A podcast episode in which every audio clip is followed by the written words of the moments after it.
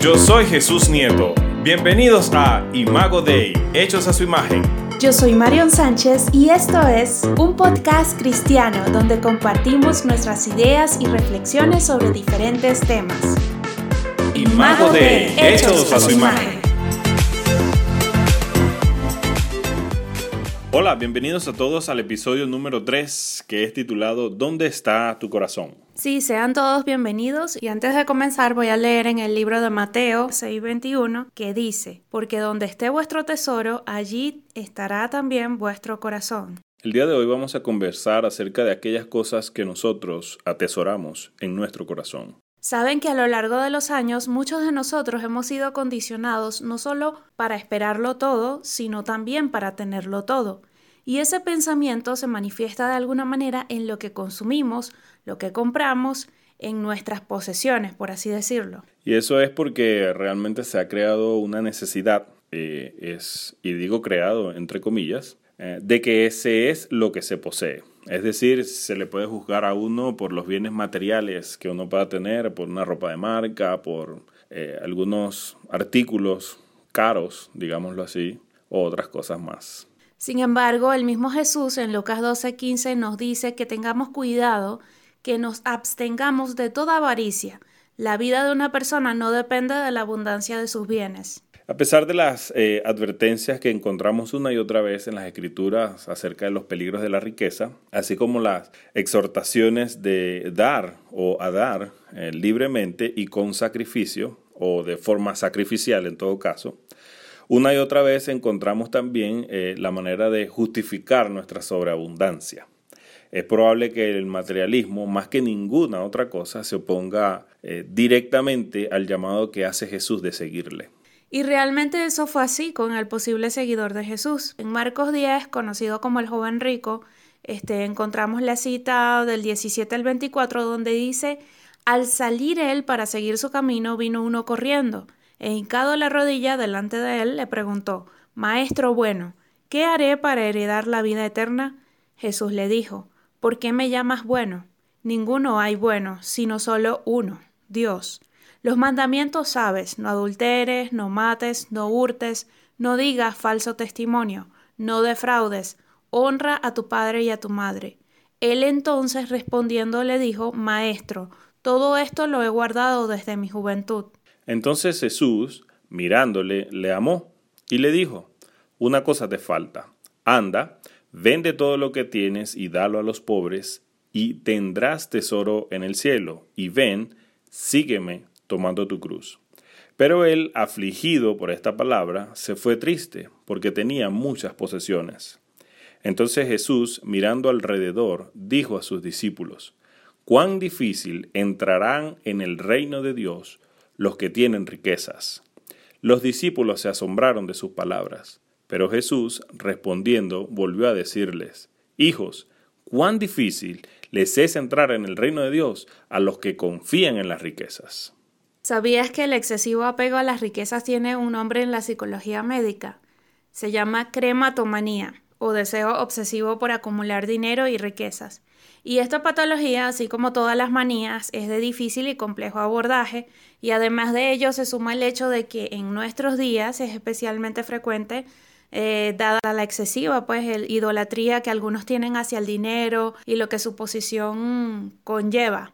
Y este tipo de individuos, este, algo que, que vi interesante mientras leía acerca de esto, es que ellos son, tienen como decir un perfil de que son capaces de llegar a, anteponer prácticamente todo a la idea de poseer riqueza. Es decir, la familia, las amistades, su entorno social, etcétera, todo eso queda en un segundo plano, porque todo lo que no sirva a sus intereses es rechazado o cuando menos menospreciado sistemáticamente, porque ellos lo que quieren es tener dinero. Eso me hace recordar una película mm, eh, que se llama El Lobo de Wall Street de Martin Scorsese, donde Leonardo DiCaprio encarna el papel de un broker y este, este broker es un hombre impetuoso eh, y al final obsesivo por el dinero y por todo lo que el dinero podía ofrecerle.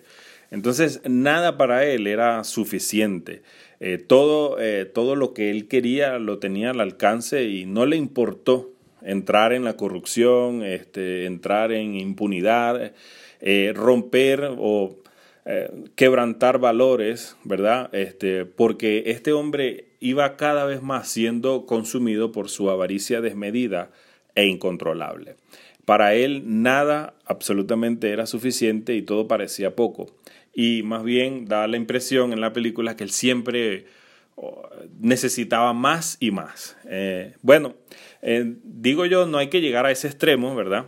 aunque al parecer esta película fue basada en, hechos reales, pero hoy existe un número indeterminado de personas que eh, parecen estar de esta misma manera obsesionados con el dinero y con este apego desmedido a los asuntos materiales y tangibles. Sencillamente su corazón está metido en un asunto de tener cada vez más y más. Sabes que en Eclesiastés encuentro eh, un versículo, mientras estábamos investigando acerca de esto, eh, vi en el capítulo número 5 que el, versículo 10 dice, quien ama el dinero, de dinero no se sacia. Quien ama las riquezas nunca tiene suficiente y también esto es absurdo, decía el predicador de predicadores. Eclesiastés. Y también el versículo 13 dice que he visto un mal terrible en esta vida, las riquezas acumuladas que redundan en mal perjuicio de su dueño. Eh, no es que digamos que tener dinero, tener riqueza sea malo, porque de hecho en el mismo capítulo de Eclesiastés el versículo 19 dice que además a quien Dios le concede abundancia y riqueza, también le concede comer de ellas y tomar su parte y disfrutar de sus afanes, pues esto es don de Dios. Es decir, es un regalo de Dios que una persona eh, tenga abundancia, tenga riqueza, por así decirlo. Y dice el versículo 20 que me llama mucho la atención y dice, como Dios le llena de alegría el corazón, muy poco reflexiona el hombre en cuanto a su vida, que es lo que estaba prácticamente diciendo con respecto a la película, eh, que nos hacía recordar, porque el joven no estaba reflexionando sobre su vida. Sino sobre básicamente todo lo que él deseaba y quería y satisfacer sus apetitos o sus apetencias. Y bueno, también hace poco leímos parte de la historia de un joven que era rico, aunque no se especifica qué edad tenía exactamente, excepto por el hecho de que era un joven. Eh, bueno, tal vez era un joven como mi esposo. no sabemos qué edad tenía, pero este, lo cierto es que ese joven, a pesar de ser rico, vemos que tenía una necesidad y o que sentía de alguna manera algo que le faltaba porque él se acercó a Jesús porque aparentemente quería seguirle. Podríamos decir que sí, sin embargo vemos al final de la historia que algo era mucho más importante para él que seguir a Jesús. Pero honestamente en esta historia lo que quizás pueda sorprenderles, así como a mí, es la respuesta de Jesús. Porque, por ejemplo, si un hombre como el joven rico hubiese venido a ti con una pregunta similar, ¿cómo le habrías respondido tú? Le dices, no, no me sigas o no, mira, no sé, para mí sería muy, muy extraño, ¿verdad? Bueno, resulta que sí, hay, hay unos aspectos que quisiera, digamos, rescatar de lo que vemos de la historia pensando en el joven rico, ¿verdad?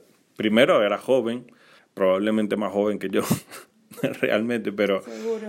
Eh, eh, era joven, era rico, ¿verdad? Obviamente una persona con estas características de seguro era un hombre inteligente por seguro era un hombre influyente también y de seguro era famoso, es decir, gozaba de, alguna manera de algún tipo de fama dentro de la sociedad. De modo que, eh, sin duda alguna, ¿verdad? Este era un prospecto ideal, digámoslo así, eh, dispuesto y listo para el reino, ¿no? Honestamente, eh, yo pienso que si nosotros estuviéramos en el lugar de Jesús, tal vez estuviésemos saboreando la oportunidad de tener a un hombre como este, eh, de su influencia, de su prestigio, con sus recursos, eh, en nuestro entorno, ¿verdad? Y pareciera no tener ciencia la respuesta que le da Jesús. Es decir, no pareciera una respuesta necesariamente lógica, eh, porque más bien deberíamos buscar atraerles. Porque imagínate una persona con, con todas estas cualidades, pues lo útil que sería para el reino de Dios. Y más bien Jesús este, le da algo más que hacer porque le dice, una cosa te falta. O sea, el joven había cumplido toda la ley, había cumplido todos los mandamientos prácticamente Y entonces eh, sentir como decir la decepción, me pongo en el lugar del joven y que le diga, eh, no, una cosa te falta. O sea, está bien lo que hiciste, pero no, todavía te falta algo. Anda, vende todo lo que tienes y dalo a los pobres y tendrás tesoros en el cielo. Y agrega, ven, sígueme tomando tu cruz. Sí, así que si se dan cuenta, y notamos todos, que este pasaje es un pasaje pesado, por así decirlo. Sin embargo, hay varias cosas que podemos rescatar. La reacción final del joven sobre eh, su opinión en cuanto a las posesiones nos revela algo eh, que podemos ver. Jesús siempre eh, es consecuente, ¿verdad? Este es el mismo llamado que hizo a sus futuros discípulos a través de todos los evangelios. Ven, pero cuando vengas, deja todo lo demás atrás y carga tu cruz. Es decir, ven hacia mí, pero eh, no vengas aquí, yo te voy a, mm, librar o yo te voy a, dar felicidad. no, no, no. Ven y carga tu cruz conmigo. Sin embargo, no podemos eh, pasar por alto la segunda mitad de la invitación de Jesús. Sígueme. Eso es algo interesante, sígueme. Jesús no solo estaba llamando al hombre para que éste se alejara de sus tesoros, lo estaba llamando a un tesoro mayor. Y eso es lo que yo creo que sí es puntual aquí y es importante. El llamado de Jesús, aunque no pareciera necesariamente ser atractivo, como venimos diciendo, al final de la cosa, lo que quiere es llevarnos a algo mayor de lo que nosotros venimos viviendo. Y esto es muy importante porque pudiésemos malinterpretar eh, el llamado radical de Jesús. ¿ok? Eh, así que tengamos en cuenta esto que acabo de mencionar. Cuando Jesús nos llama, nos llama a algo mayor. Y también nos llama a algo mejor, porque Jesús nos ama tanto que no está dispuesto a que nos conformemos con algo que no sea lo mejor. O sea, voy a repetirlo ahora de otra manera. Jesús te ama tanto que no está dispuesto a que te conformes con algo que no sea lo mejor. Porque dice la Biblia que Jesús miró al hombre y lo amó. Y fue por ese amor que Jesús hizo el llamado a una entrega total. Jesús no estaba tratando de arrancarle al hombre todo su placer, en cambio le estaba ofreciendo la satisfacción de un tesoro eterno, porque Jesús le estaba diciendo, será mejor no solo para los pobres, sino también para ti, cuando entregues las cosas a las que te estás aferrando. Ahora déjame preguntarte algo. ¿Hay algo a lo cual te estés aferrando y no quieras dejar? ¿Dónde está tu corazón? Quizás es una relación, quizás es un trabajo, eh, quizás es una computadora o hay algo que te esté impidiendo seguir a Jesús. También otra pregunta interesante. ¿Es nuestra seguridad el dinero o tu seguridad es Dios? Saben que el dinero es poderoso porque Él revela tu corazón. Jesús no dice donde esté tu corazón, allí está tu tesoro. Él no dice tu dinero seguirá tu corazón. Él en cambio nos sorprende con una verdad opuesta, porque Él dice, donde esté tu tesoro, allí está tu corazón también. Es decir, eh, yo lo veo de esta manera, si tú inviertes en Dios y su reino, eso podrá empujar tu corazón con Él. Amarás más a Dios y te interesará más lo que está en el corazón de Dios. Sin embargo, si tú colocas todo tu dinero en acumularlo y acapararlo, entonces tu dinero empujará tu corazón lejos de Dios y amarás menos a Dios. Esto que tú acabas de decir es muy interesante porque me hace pensar también en el hecho de que el dinero realmente revela lo que hay en el corazón. Eh, uno pudiese tener una vida, digamos, medianamente religiosa, eh, ajustada a, a, lo que entendemos, ¿verdad? De una buena vida religiosa, digamos, hacemos nuestro devocional, leemos la Biblia, compartimos en la comunidad, nos congregamos, incluso, incluso este, pudiésemos ser buenos diezmadores y ofrendar, pero eh, el dinero realmente revela dónde está nuestro corazón, porque pareciera que hay como una especie de conexión entre dinero y corazón, y eh, pareciera ser una cosa, digamos, profunda, porque muestra realmente dónde está nuestra confianza. Si nuestra confianza está en tener una, una cuenta con plata allí este, guardada o dinero allí guardado y entonces puedo enfrentar cualquier situación porque tengo seguridad. Eh, y eso es algo interesante que pudiésemos, que amerita más reflexión, obviamente, pero definitivamente eh, es un punto.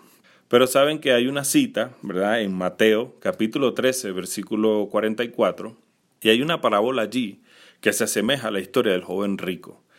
Y dice así, además, el reino de los cielos es semejante a un tesoro escondido en un campo, el cual un hombre halla y lo esconde de nuevo, y gozoso por ello, va y vende todo lo que tiene y compra aquel campo. En otra versión dice, lleno de alegría fue y vendió todo lo que tenía y compró ese campo. Entonces, nos damos cuenta que lo que nos está diciendo esta parábola es que este hombre no vende y, no se deshace de todas sus propiedades de mala gana. Por el contrario, lo hace con alegría. Eh, lleno de alegría fue y vendió todo lo que tenía para comprar aquel campo. Es decir, se deshizo de todas aquellas cosas que él poseía para poder hallar esta perla de gran precio. Es algo así exactamente lo que, eh, lo que significa el llamado de Jesús. El llamado que Jesús está haciendo a tu vida es una perla de gran precio, que amerita, que vale la pena dejar todo lo que tú tienes, las cosas que consideras más preciadas en tu vida, con tal de seguir al Maestro. Y vale la pena, no es solamente por un asunto de religión, no es solamente un asunto religioso, es un asunto de vida. Vale la pena realmente seguir a Jesús porque su mensaje realmente es mejor que cualquier otro mensaje que pudiésemos encontrar en la vida. No hay otra cosa que pueda sustituir en nuestra vida, en la vida del ser humano, lo que Jesús y el mensaje de Jesús puede hacer en la vida de uno. Seguir a Jesús vale la pena.